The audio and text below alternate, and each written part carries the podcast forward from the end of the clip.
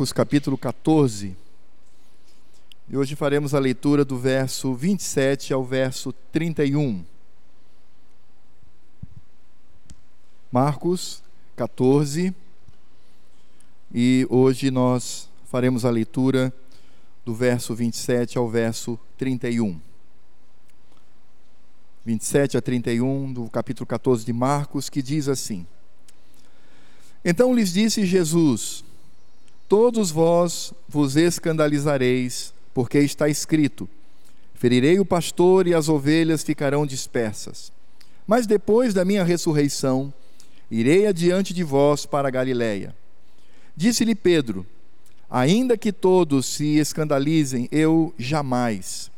Respondeu-lhe Jesus: Em verdade te digo que hoje, nesta noite, antes que duas vezes cante o galo, tu me negarás três vezes.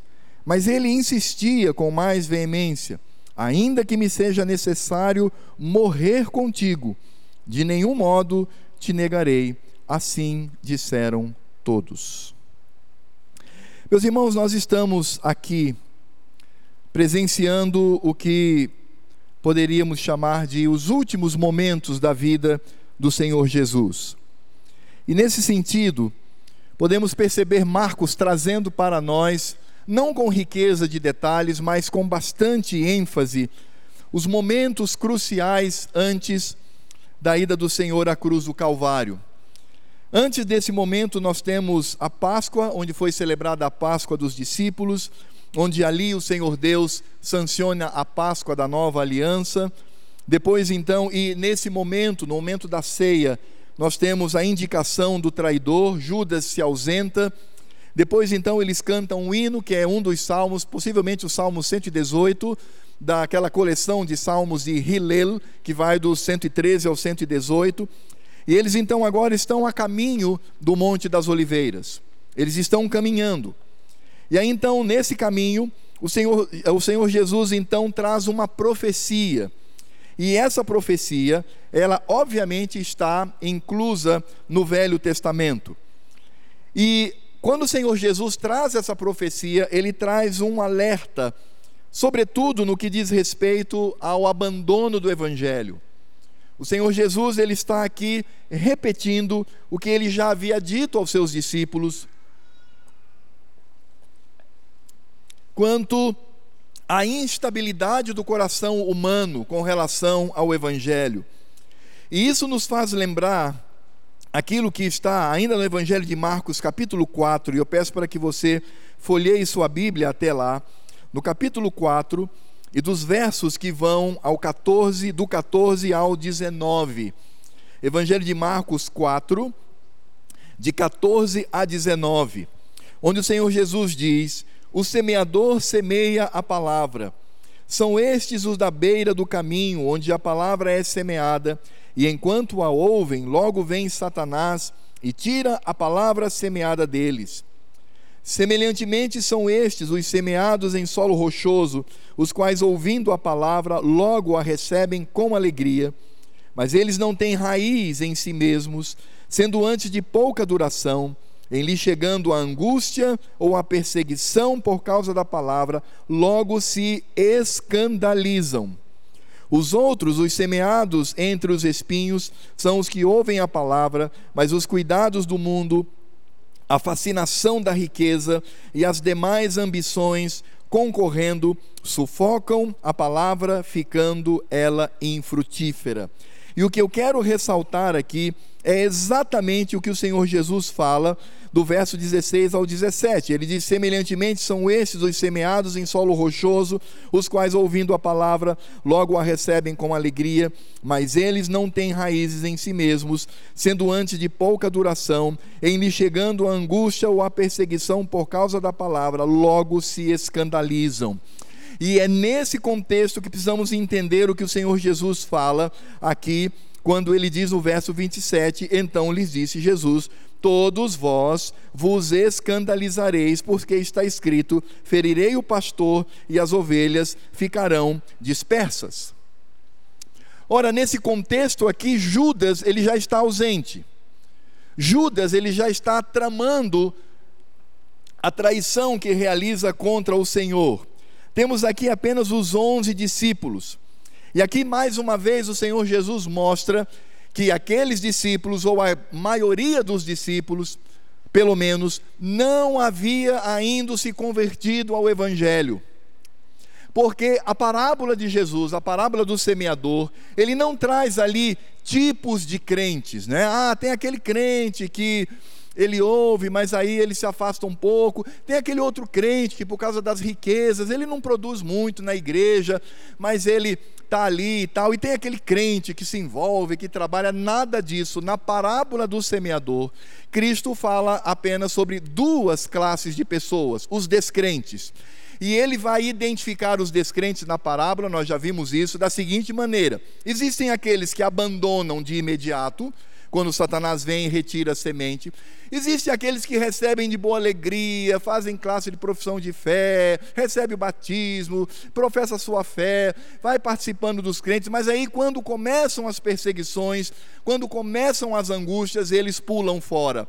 Esse não é crente, ele é ímpio. Ele apenas se alegrou com o que ouviu, mas ele não entendeu o evangelho e ele não nasceu de novo. E existem aqueles que vêm, ouve também, se alegra, mas por conta dos negócios, do trabalho, das riquezas, é mais importante para ele ficar rico, ter o progresso uh, no seu trabalho, ele não consegue enxergar o seu trabalho como a manifestação da glória do Senhor, ele está mais preocupado em si mesmo, então ele não frutifica nada. Esse também é descrente, ele não se converteu. Se converte aquele que frutifica pela ação de Cristo na sua vida.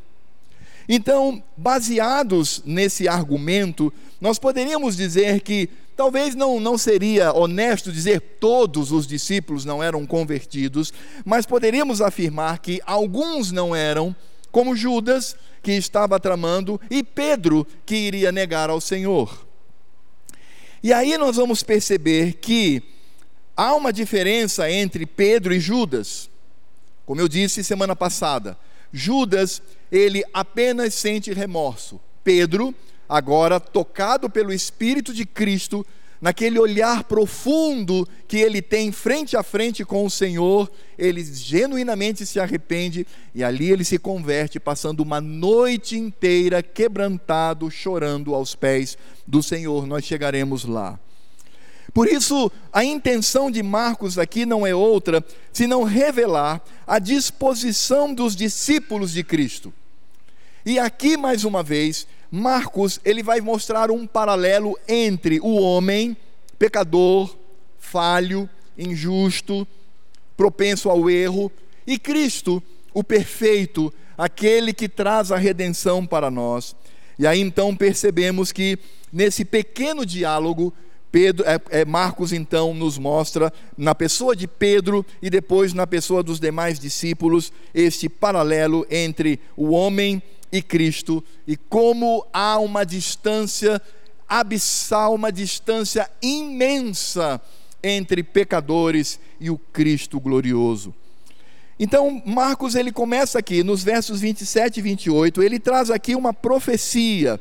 Ele diz lendo novamente, então lhes disse Jesus: todos vós vos escandalizareis, porque está escrito.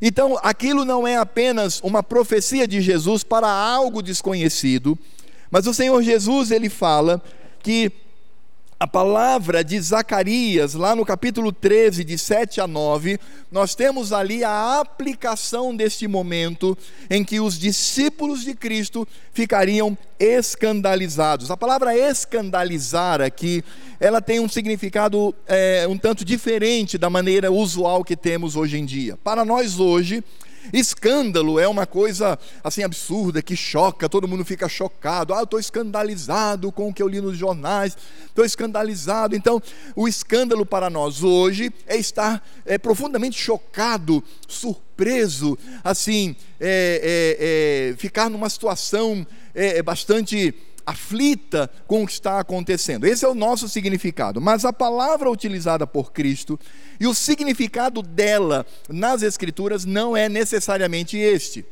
O significado de escandalizado é tropeçar, é se desviar, é cair, é sair fora. O que Jesus está dizendo é que por causa de todos os acontecimentos e o fato do pastor ser agora ferido de morte, isso faria com que os seus discípulos tropeçassem, fugissem, saíssem da presença, por assim dizer, do Evangelho. E qual é o texto, afinal de contas, que Jesus utiliza? É o que está em Zacarias 13, do verso 7 ao verso 9. Diz assim lá a palavra do Senhor em Zacarias: Desperta, ó espada, contra o meu pastor e contra o homem que é o meu companheiro, diz o Senhor dos exércitos. Fere o pastor e as ovelhas ficarão dispersas, mas volverei a mão para os pequeninos. Em toda a terra, diz o Senhor, dois terços delas serão eliminados e perecerão, mas a terceira parte restará nela Farei passar a terceira parte pelo fogo, e a purificarei como se purifica a prata, e a provarei como se prova o ouro. Ela invocará o meu nome, e eu a ouvirei. Direi: É meu povo, e ela dirá: O Senhor é meu Deus. Zacarias ele está falando aqui do pastor, e é, vai também uma, uma informação e uma dica para os irmãos Todas as vezes que você lê sobre pastor no Velho Testamento, ele está falando de duas classes de pessoas: ou do pastor de ovelhas mesmo, aquele que vai lá e cuida dos animais, está no campo, ou ele está falando do rei. Eu já vi muitos pastores assim, e que, em termos de conteúdo, tranquilo, mas que utilizam essa expressão pastor no Velho Testamento para nós pastores de igreja. Não tem nada a ver essa aplicação ela é errada, ela é equivocada. É preciso que tenhamos na mente, quando o Velho Testamento fala de pastor, tenhamos na mente o rei. É o rei que está aí em foco. Então, o que o Senhor está dizendo é que ele vai despertar a espada contra o rei contra o homem que é companheiro, que é amigo, e por causa disso ele vai ser ferido e as ovelhas ficarão dispersas. Mas depois então ele as agregará, e aí, numa linguagem profeta do que diz, uma terceira parte, ou um terço destes, serão reagrupados novamente, e aí então se estabelecerá a aliança do Senhor, porque Zacarias utiliza essa expressão, então direi é meu povo, e o povo dirá: O Senhor é o meu Deus. Essa expressão, tu és o meu povo e tu és o meu Deus, é o âmago, o centro, o fulcro, o alicerce da aliança. Então, precisamos entender a palavra do Senhor Jesus no contexto de Zacarias. Porque Zacarias ele não fala apenas da dispersão do povo, mas ele fala também do ajuntamento desse povo, onde haverá ali o pacto, a aliança do Senhor com aquele povo. Ou seja, ele será reagrupado, irá dispersar e depois será reagrupado. E é exatamente isso que Jesus está falando aqui. Porque ele não fala apenas da dispersão, porque no verso 28 ele diz: Mas depois da minha ressurreição, irei adiante de vós para a Galileia. Em outras palavras, o Senhor está dizendo: Eu estou dando aqui uma triste notícia, conforme o profeta diz: Eu serei ferido e vocês se escandalizarão, serão covardes, serão é, infiéis não serão leais a mim, vocês vão se espalhar, mas depois, quando eu ressuscitar, eu vou adiante de vós para a Galiléia, e o sentido aqui da palavra de Cristo é: eu vou reunir novamente o meu rebanho, agora convertido, agora tendo ciência da aliança com o Senhor, tendo consciência de quem eles são, de quem é Deus, de quem é Cristo. Foi exatamente isso que Jesus falou. Uma triste notícia, todos se espalhariam e o pastor seria abatido. Uma excelente notícia, uma alegre revelação: esse pastor, esse líder, ressuscitará e ajuntará novamente o seu povo e reinará. Por isso, em Zacarias está falando não do pastor da igreja, por favor, irmãos, quando você ler lá no Velho Testamento falando sobre o pastor, não pense no pastor de igreja. Se você ouvir algum pregador fazendo isso, dê o desconto. Ele está falando do rei e nesse sentido, Cristo vai reinar, é esse o sentido. Cristo reinará para sempre. E meus irmãos, isso já basta para mostrar que o Senhor Jesus está preparando o coração daquele povo, dos seus discípulos. E isso deve gerar temor no nosso coração, sabe por quê? Porque há três anos estes homens estão próximos de Jesus. Há três anos eles estão ouvindo do Evangelho. Há três anos eles foram inclusive comissionados para pregar o Evangelho. E por uma concessão de Cristo, eles realizaram milagres, eles curaram, eles ressuscitaram. Aí você vai dizer, ué, pastor, mas eles eram descrentes, como é que pode? Bom, então eu só vou lembrá-lo que nos doze, Judas Iscariotes estava no meio e também fez. Isso é um mistério de Deus. Isso de fato é um mistério. Então, o argumento de que não, não é possível, eles eram convertidos porque foram utilizados e realizaram milagres, se alegraram. É, meu irmão, mas não esqueça que Judas, o traidor, o homem de Belial, o homem da maldição estava lá também e ele acompanhou e fez tudo o que os discípulos fizeram. Isso, como eu disse, é um mistério do Senhor. Mas aqueles homens andavam com Jesus. Se fosse no contexto de hoje, eles seriam membros de uma igreja. Se fosse no contexto de hoje, eles teriam trabalhos e realizações dentro da igreja, atuação dentro da igreja. Eles ouviriam ao Senhor e às vezes ou por vezes até se alegrariam, mas eles iriam abandonar a Cristo no momento em que ele viesse a ser abatido. E Jesus está dizendo: vocês ainda não estão preparados, vocês ainda não entenderam e isso de fato é necessário que aconteça, porque foi determinado no Velho Testamento, o próprio Cristo revelou isso a Zacarias no capítulo 13, falando desta triste situação do coração do homem que é leviano, do coração do homem que não é leal, do coração do homem que é arrogante, é egoísta, mas ao mesmo tempo mostrando a graça do Senhor a alegria da grande revelação que é a ressurreição de Cristo e quando ele iria ajuntar então a igreja para sancionar um pacto e ele mesmo iria preservar o seu povo.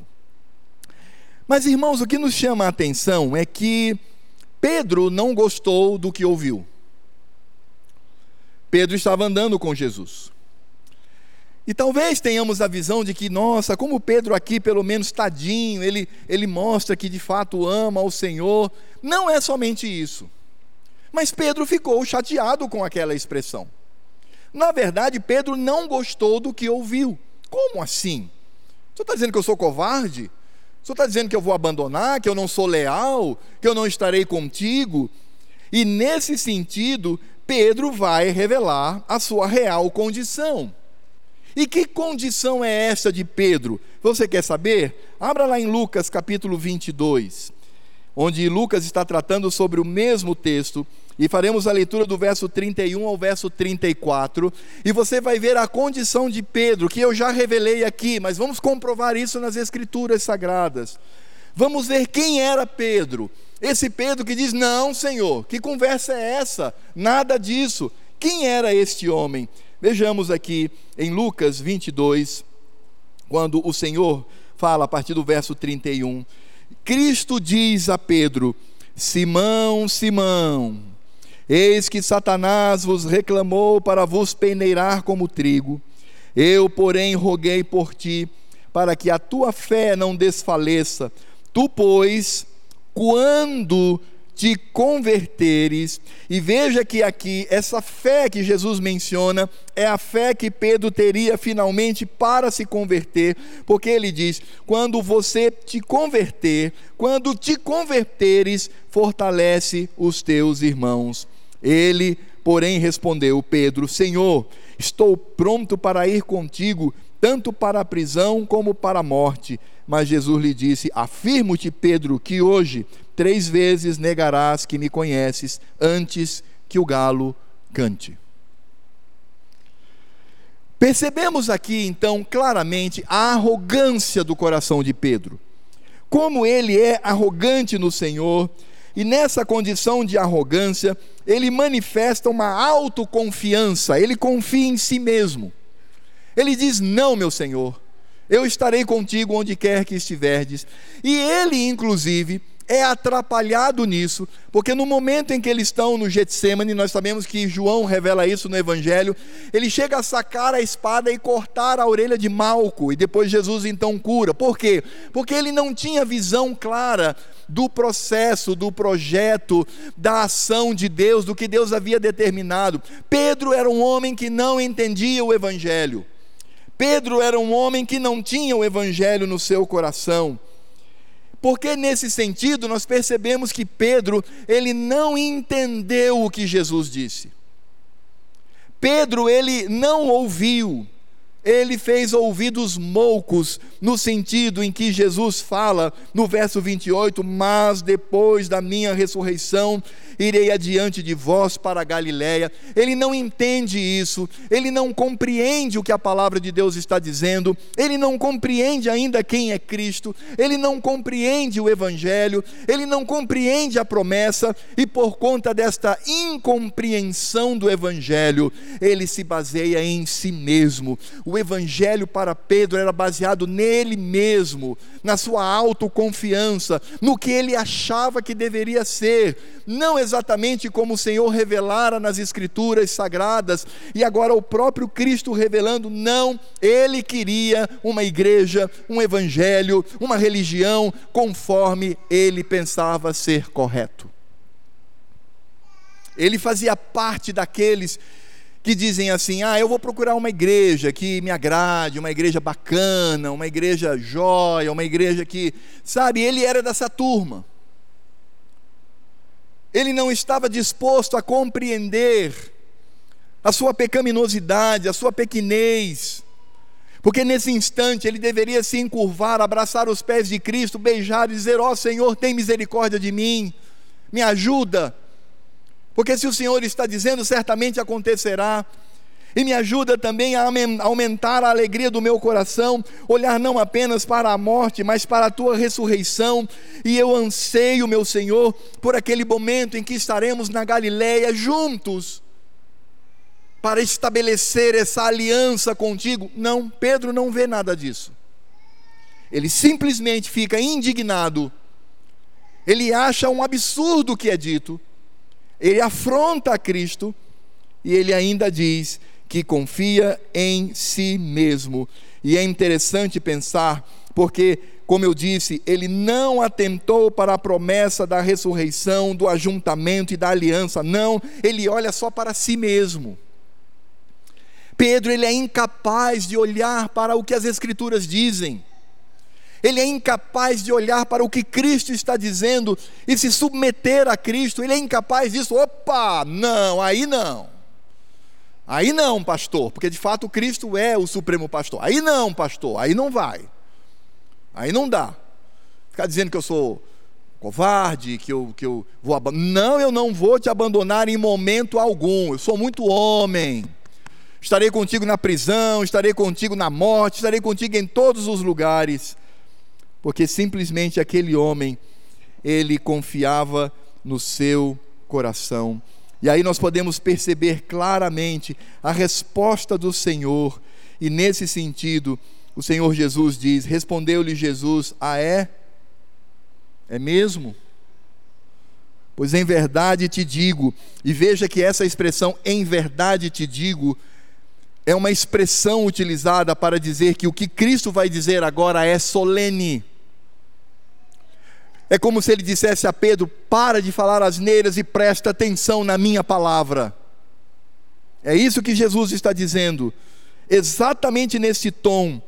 Ele diz: Pedro, em verdade te digo que hoje, esta noite, antes que duas vezes cante o galo, tu me negarás três vezes. A realidade do seu coração, Pedro, é enganosa.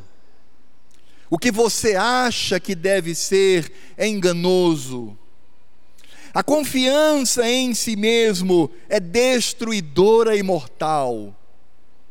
Você que se arroga em dizer que o que eu estou falando não é verdade, porque Cristo disse: o pastor será ferido e o rebanho se escandalizará, e isso inclusive está escrito lá em Zacarias, e agora você vem dizer: não, isso é mentira.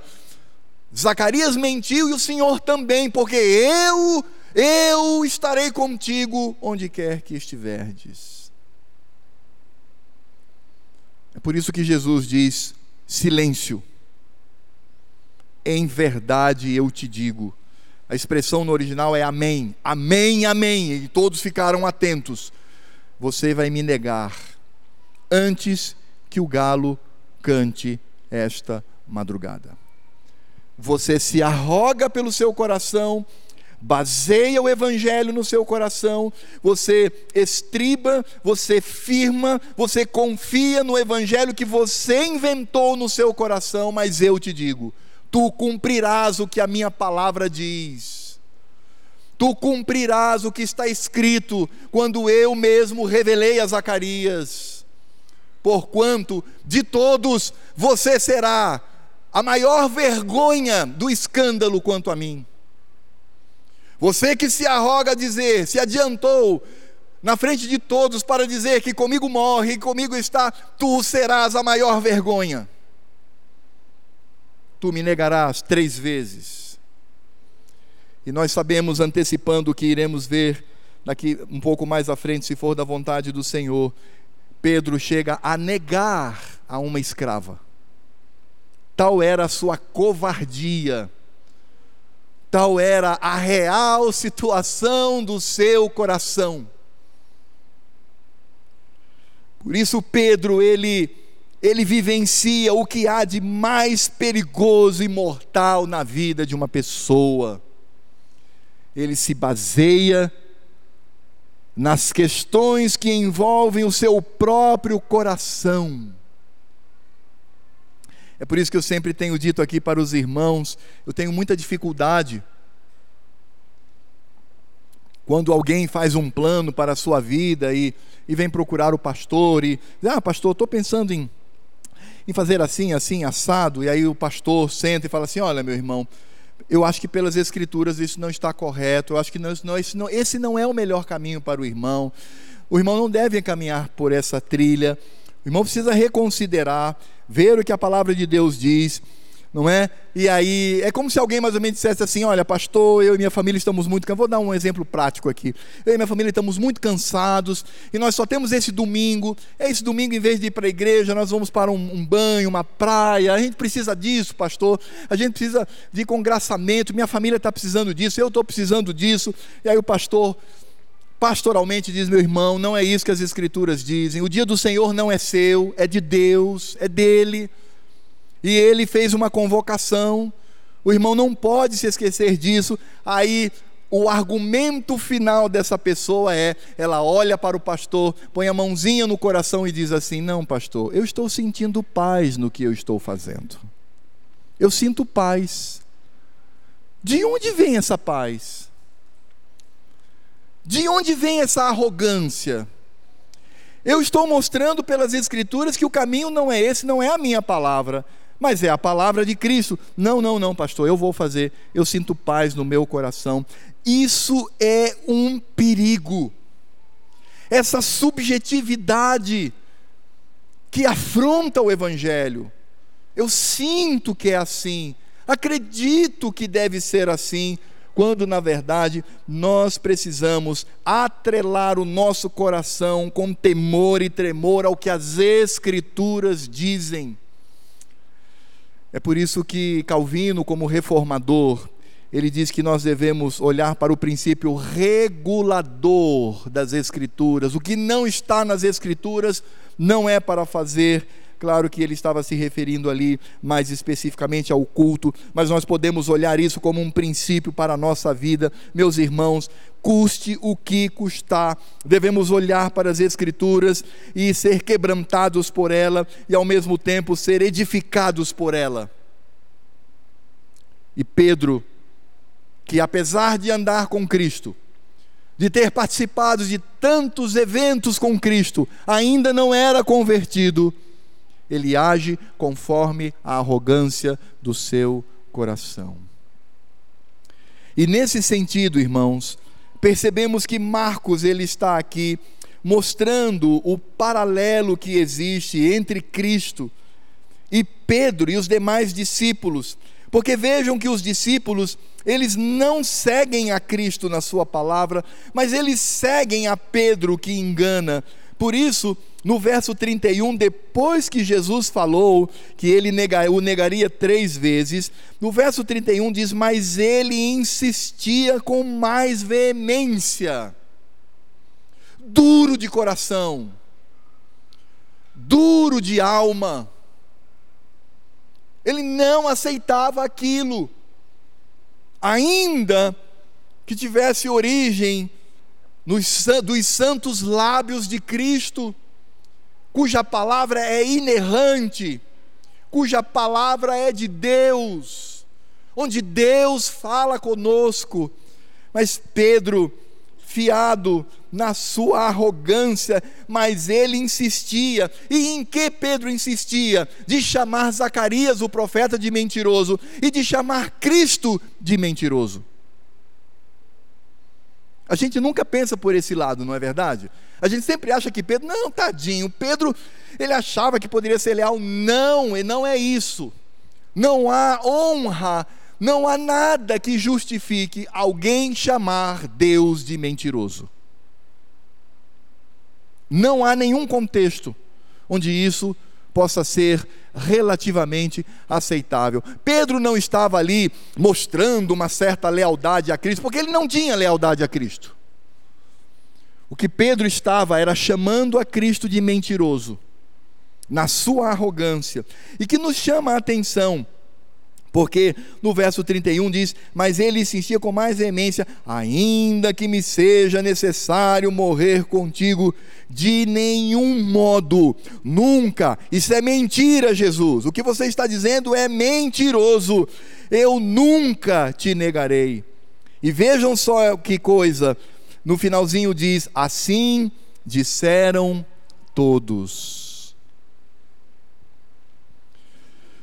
Os discípulos de Jesus não estavam atentos à palavra de Cristo.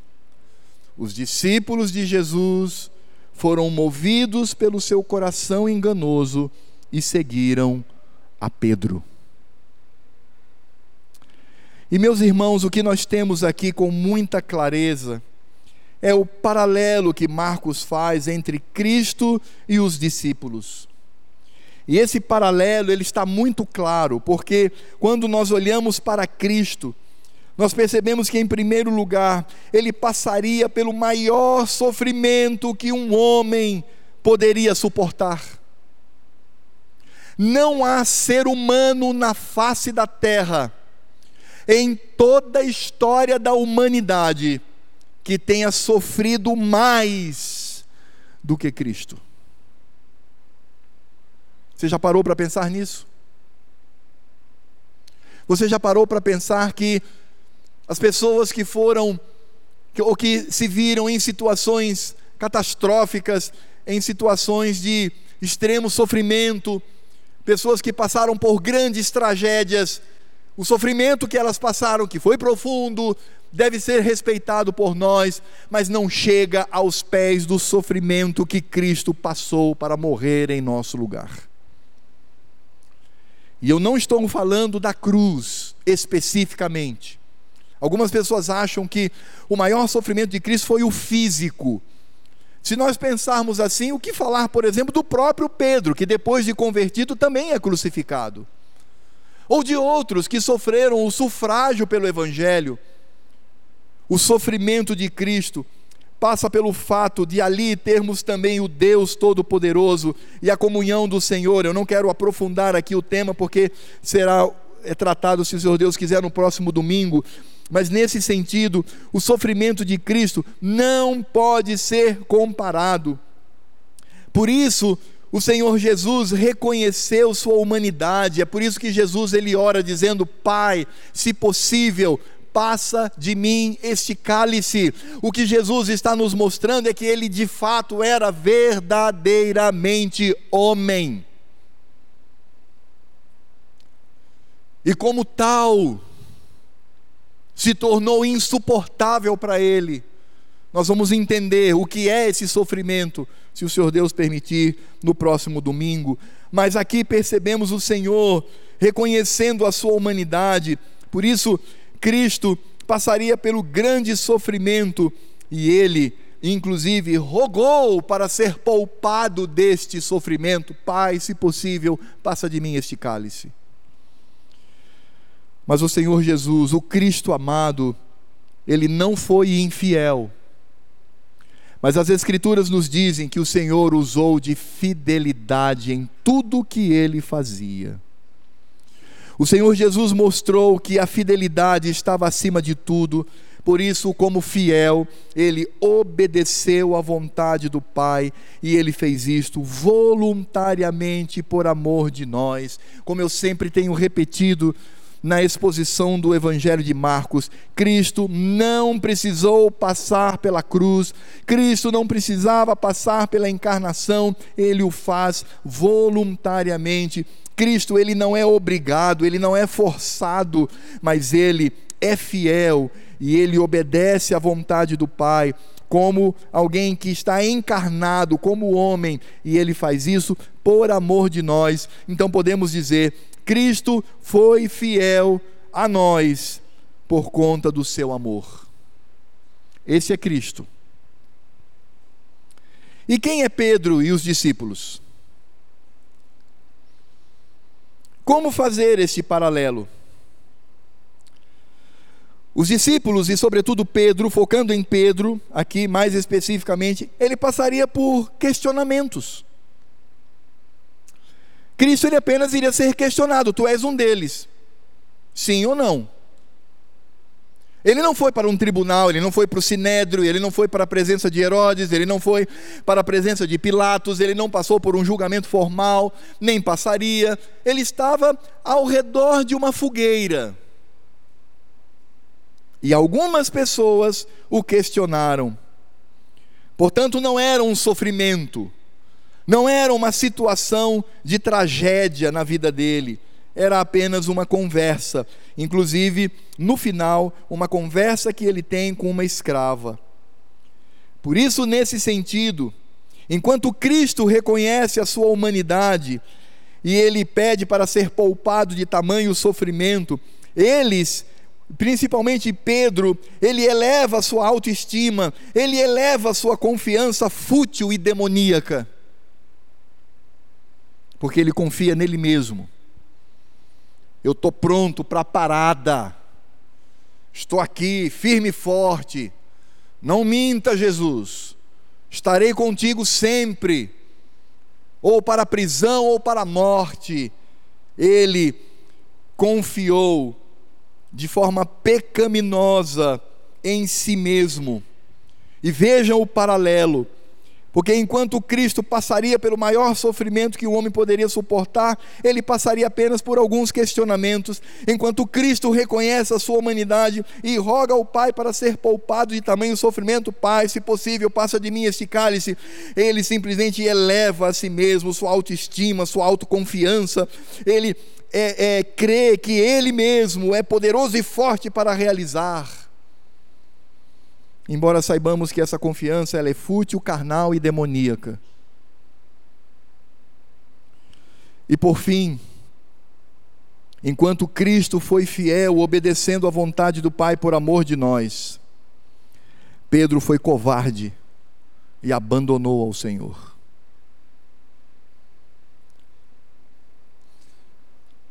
Queridos, esse é Cristo. E este é Pedro. Queridos, este é Cristo. E em Pedro somos nós. Eu e você estamos em Pedro. Não que ele seja algum tipo de representante federal, como Adão foi lá no Éden. Mas nós temos a tendência de tecer, tecer críticas a Adão, não é? Como é que ele pôde? Somos nós, irmãos. Nós estávamos lá. Essa é a humanidade. Essa é a força humana. Essa é a confiança em si mesmo. Essa é a arrogância que temos. É como aquela pessoa que você pergunta: como é que você está com Cristo? Firme, forte. Estou firme, pastor. Eita! E três meses depois, está no mundo. Eu já presenciei isto. Ou como fazia de saudosa memória pastor João Crisóstomo Júnior, um grande amigo que já está com Cristo. Ele perguntava, e ele, ele tinha uma palavra assim muito dura, ele não tinha meio termo. Então ele abraçava a pessoa, e aí, meu irmão, como é que tá? Firme, pastor. Estou firme com Cristo. Eu estou. Ô, oh, meu irmão, então me passe um pouco dessa firmeza, porque eu estou na luta ainda. Eu luto todos os dias, clamando pela misericórdia de Cristo para que Ele me preserve em santidade. Nós não somos como Cristo e nem podemos ser. Nós somos como Pedro. E de fato, a atitude que temos é de extrema arrogância. Ora, o que eram os religiosos na época de Jesus? O que eram os fariseus, os escribas, os saduceus? Se não religiosos arrogantes, que confiavam em si mesmos e achavam que a visão do Evangelho era a visão que eles tinham no seu coração, que a visão da obra de Deus, do pacto de Deus, era segundo o coração de cada um deles. Meus irmãos, é por isso que Marcos, ele nos dá este paralelo entre Cristo e os discípulos, e me permitam dizer com toda segurança, entre Cristo e você.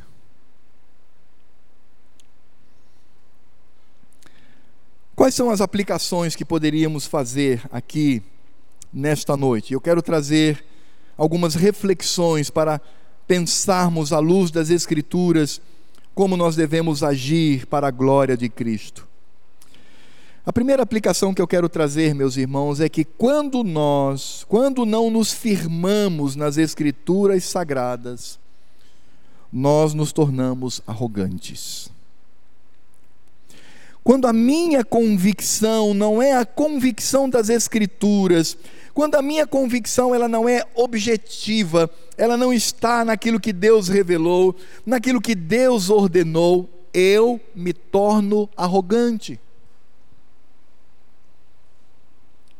Porque aí o evangelho tem que ser não segundo aquilo que Deus determinou, mas segundo aquilo que me agrada.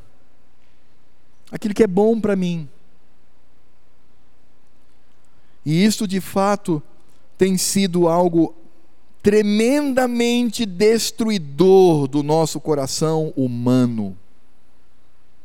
O culto tem que ser do jeito que eu gosto, a igreja tem que ser do jeito que eu gosto, a pregação tem que ser do jeito que eu gosto, é, as coisas que acontecem no Evangelho tem que ser do jeito que eu gosto, a maneira como eu trabalho e os meus objetivos com o trabalho de enriquecimento, tudo tem que ser do jeito que eu gosto.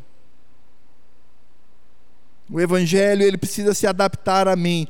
Quando que isso acontece? Acontece quando nós não nos firmamos nas escrituras sagradas, quando não somos radicais. Os irmãos não imaginam quando alguma pessoa de fora, né? não exatamente da, da nossa igreja, mas de outra igreja, é, pastor, isso é muito radical. Oh, meu irmão, que elogio. Muito obrigado por ter. E eu não falo como ironia, não, irmão. Não estou ironizando, não estou dizendo é isso mesmo. Então significa dizer que eu estou no caminho certo. Que não tem jeito, é trilhado nas Escrituras. Reclame ou não reclame é o que as Escrituras dizem. Pode pensar o que quiser, e pode me corrigir quando eu, de forma cega, estou agindo não de conformidade com as Escrituras. Pode vir, será muito bem-vindo.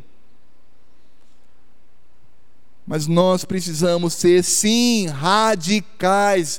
Isso é elogio para um crente no que diz respeito às Escrituras, meus irmãos. Não temos que ser legais, não temos que ser bonzinhos, não temos que ser relativizadores, não temos que é, amainar, amansar, não. Temos que ser vistos, temos que viver como radicais, porque é a vontade de Cristo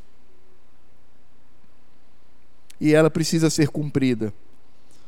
e devemos nos alegrar em cumprir a palavra do Senhor, mesmo sabendo que a vontade de Cristo nas Escrituras vem contra mim. Você sabia disso? As Escrituras vêm contra o seu pecado.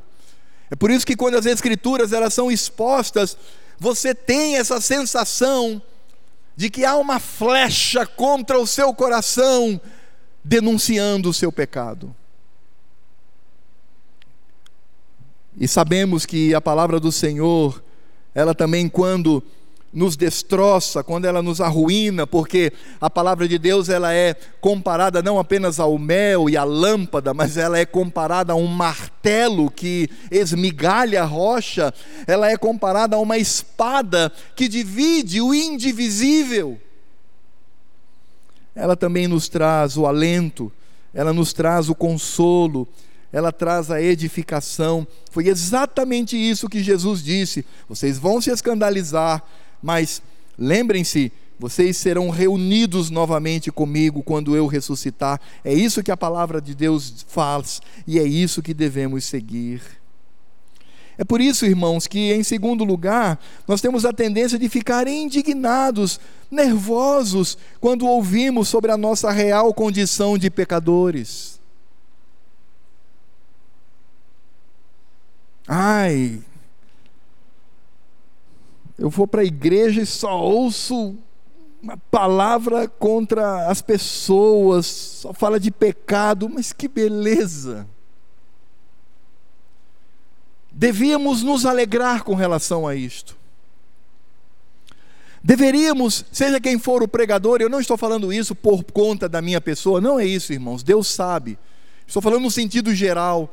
Você deveria bater nas costas do pregador e dizer: Muito obrigado, meu irmão porque você expôs as Escrituras e ela mostrou quem eu sou e quem eu devo ser diante de Cristo. É por isso que todos os domingos o Senhor pacientemente nos exorta, porque o Senhor tem demonstrado para nós a sua benevolência. Deus, na sua ira, poderia nos destruir, destruir o nosso lar, destruir a nossa vida, mas Ele não faz isso. Ele nos cobre de bênçãos e todos os domingos no dia dele, ele pacientemente ele nos mostra como devemos agir. Mas sabe, irmãos, tem crente que fica indignado, porque ele quer ouvir sermão água com açúcar, ele quer ouvir sermão adocicado, ele quer sair da igreja cheio de si, cheio de autoconfiança, ele quer sair da igreja apenas cobrando o Senhor para que ele cumpra o seu dever. Quando na verdade a palavra de Deus vem contra o meu pecado e me edifica debaixo da graça e da misericórdia do Senhor. Então não temos que ficar indignados, nervosos, contrariados, quando nós ouvimos sobre a nossa real condição de pecadores, ao mesmo tempo em que é também anunciada a graça de Deus e a misericórdia para nos edificar diante da palavra. Por isso, irmãos, devemos também estar atento, porque é muito triste quando nós não focamos na nossa fraqueza e nem nas promessas do Senhor para nós. Foi exatamente isso que aconteceu com Pedro e com os discípulos. Eles olharam apenas para a primeira parte, quando o Senhor Jesus disse: Todos vós vos escandalizareis, porque está escrito: Ferirei o pastor e as ovelhas ficarão dispersas. Pronto, eles só atentaram para isso, só pensaram nisso. Eles sequer abriram o coração para ouvir o que Jesus disse em seguida, mas depois da minha ressurreição irei adiante de vós para Galiléia. Não, estão surdos, estão perplexos, nervosos, indignados. Ah, irmãos, precisamos focar na nossa fraqueza. Se não for a graça de Cristo, nós sucumbimos. Você e eu só vamos para o céu porque Cristo nos conduz pacientemente, cheio de graça e de misericórdia. Não há nada que eu possa fazer para impressionar ao Senhor e mudar o que Ele estabeleceu. Posso passar 30 dias no monte orando sem comer, posso fazer o que eu quiser, posso ir para acampamentos, tem lá os títulos, né?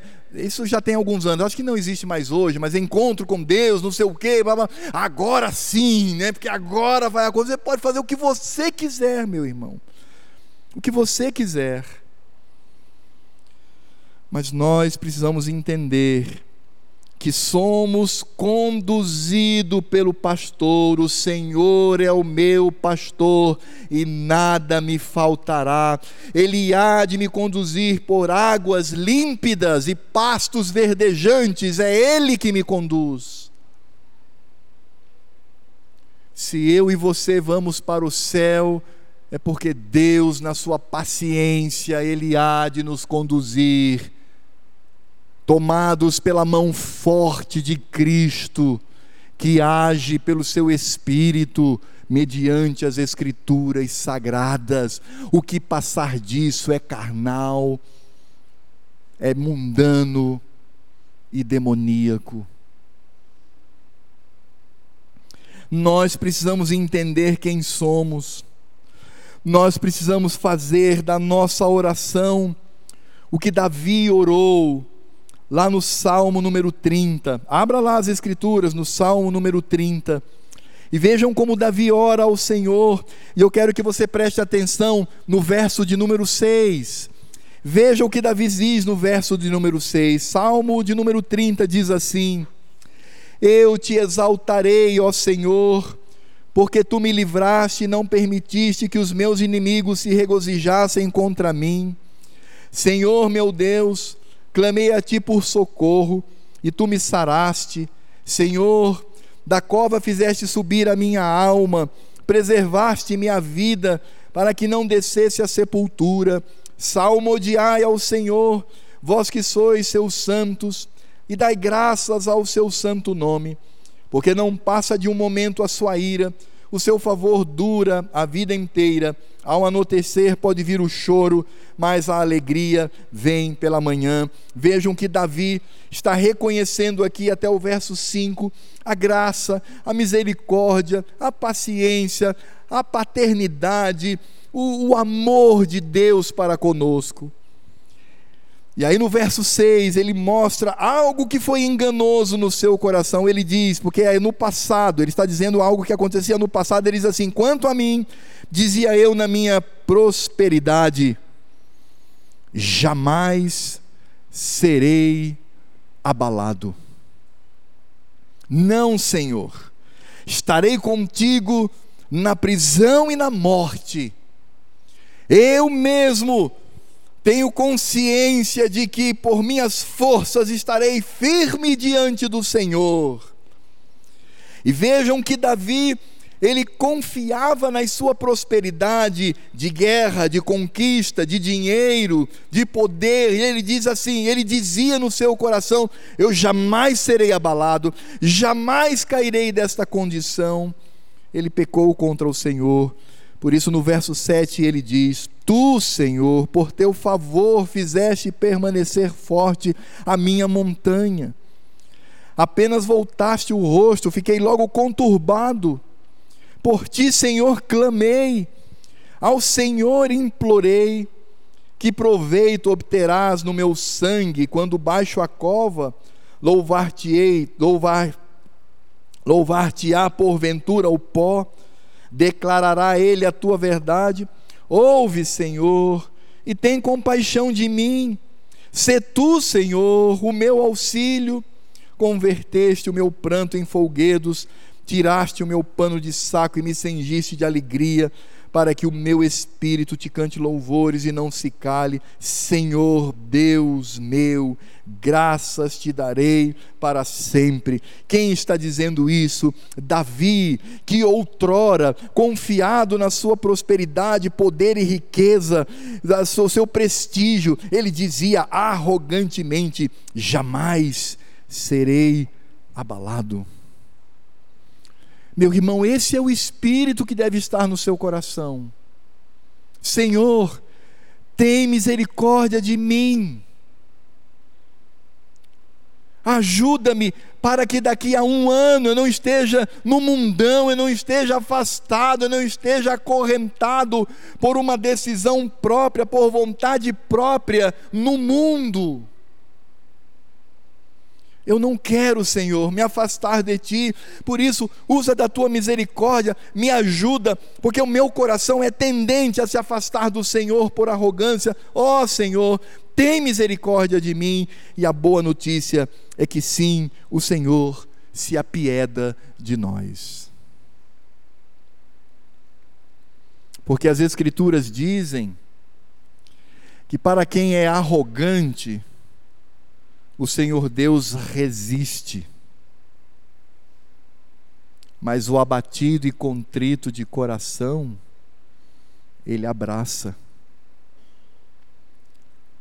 Não seja arrogante, meu irmão. Reconheça quem você é diante da obra de Cristo e clame diariamente para que ele o preserve. Se o irmão, a irmã estão preservados até hoje, louvado seja o nome de Cristo, porque foi ele que o conduziu. E que você e eu, por nossa arrogância, não venhamos a mudar, não venhamos a abandonar ao Senhor. Por isso nós devemos olhar para as promessas de Cristo e encher o nosso coração de temor e esperança. Devemos olhar para o que a palavra de Deus diz. Ferirei o pastor e as ovelhas ficarão dispersas, vocês se escandalizarão, ó Senhor, piedade, tem misericórdia de mim. Eu imagino a oração de Pedro na noite mais longa da sua vida, quando ele ali estava sendo transformado pelo Espírito de Cristo. Por isso nós devemos olhar para as Escrituras e confiar nas promessas do Senhor. E sabe o que as Escrituras prometem para você e para mim? Perseguição, inimigos, prisão, e morte.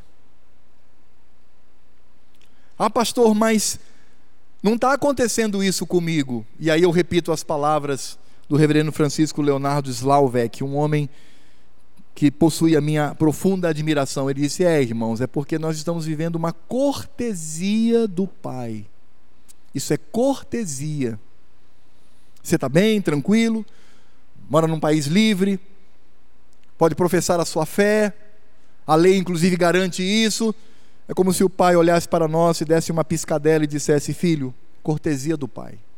Porque o que o Evangelho promete é perseguição, inimigos, prisão e morte. É por isto que devemos estar aos pés do Senhor, clamando sempre por misericórdia e ao mesmo tempo confiando em Suas promessas, porque sabemos que o Senhor nos ampara em toda e qualquer situação. Não é você e nem eu, é Cristo em nós. Por isso, meus irmãos, o nosso amor para com Cristo aumenta mais e mais quando finalmente compreendemos a grande distância que existe entre nós e Ele. Distância não no sentido da manifestação da Sua graça, do amor e do afago de Cristo em nós, mas a distância quanto à natureza Cristo é perfeito, nós somos pecadores. Por isso eu vos afirmo, irmãos, prepare-se. Prepare-se, porque o Evangelho no Brasil será perseguido. Prepare-se para ter inimigos ao seu redor. Porque o que aconteceu agora, recentemente, no Sri Lanka, onde cerca de mais de 200 cristãos foram mortos ali, agora, recentemente. Isso vai chegar a nós. Chegará aqui. Por isso, não podemos confiar em nós mesmos, mas confiamos que Cristo há de nos sustentar, porque há um pacto entre nós e Ele. Nós somos o seu povo e Ele é o nosso Deus. É por isso que, diante de uma situação, humanamente falando, tão difícil, o Senhor Jesus, ele nos afirma: não temas, não temas. No mundo tereis aflições, mas tem de bom ânimo. Eu venci o mundo e eu estou em você és mais que vencedor. Não há o que temer quando reconhecemos quem somos e reconhecemos a dependência que temos para com Cristo Jesus. Curvemos a nossa cabeça e oremos ao Senhor. Ó Deus e Pai, da mesma forma como naquela época o pastor foi ferido de morte, e os discípulos todos se escandalizaram. Claro que de forma diferente de um para com o outro, mas passaram por esta situação. Depois, lá na Galileia, Cristo os reuniu novamente. E ali foi sancionado o pacto. É por isso que o Senhor, olhando para os olhos de Pedro, não mais o Pedro arrogante, não mais o Pedro infiel, incrédulo, mas o Pedro agora transformado pelo teu espírito, contrito, abatido. O Senhor diz a ele: Pedro, tu me amas? E ele pôde ali expressar o seu amor diretamente para com o teu filho. Ele diz: Sim, Senhor, tu sabes que eu te amo. E Cristo então levemente repousa sua mão sobre o ombro daquele homem e diz: Apacenta as minhas ovelhas. Ó Senhor, somente por Cristo. E se nós não tivermos esta convicção, seremos arrogantes, pecaminosos, mundanos, carnais, diabólicos, tentando no nosso pecado, fazer do Senhor Deus mentiroso. Que absurdo, meu Pai. Mas nós somos tendentes a isso. Porque não entendemos que o coração do homem é enganoso. Está lá. Se do coração procedem todas as coisas, ele em si é enganoso. Por isso nós clamamos, ó Senhor, por meio de Cristo. O teu Espírito glorioso vem, ó Pai, a nos amparar sempre. E te louvamos porque o Senhor prometeu que cuidaria de nós. Temos a promessa de Cristo: eis que estou convosco todos os dias, até a consumação dos séculos. Cristo está conosco. É por isso que que podemos afirmar: vamos para o céu, estaremos na boda do Cordeiro, porque Cristo está conosco.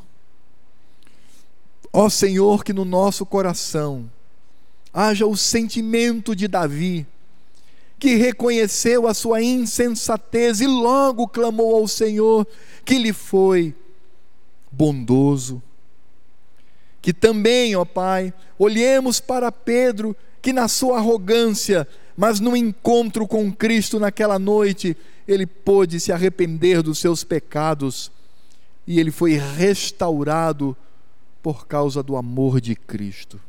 Da mesma forma, nós, que éramos teus inimigos, e agora compreendemos a dimensão e a profundidade do Evangelho, temos a tua mão paternal, bondosa, cheia de graça, cheia de amor, nos afagando, dizendo: Filho, confia, eu estou contigo.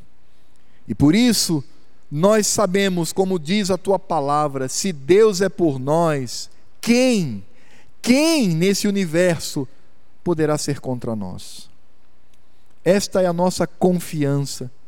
Não somos como Pedro e os discípulos naquele momento, quando de forma insensata pecaram contra o Senhor, mas somos aqueles que são guardados, preservados e alicerçados na graça, no amor, na bondade, nas misericórdias, no coração paternal, no carinho que o Senhor tem por nós por meio de Cristo Jesus. Que saiamos daqui convictos de quem somos, de quem é Cristo e do que Cristo faz na nossa vida.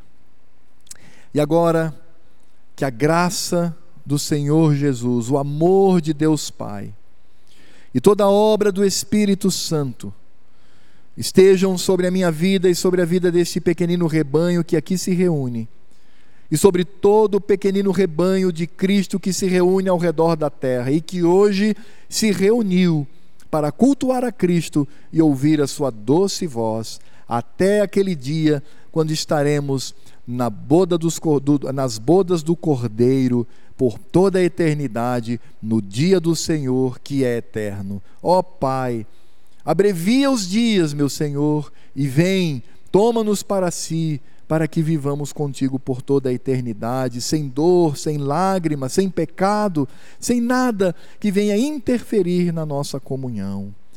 É o que nós te pedimos. Maranata, vem Jesus, volta. É o que nós rogamos. Amém.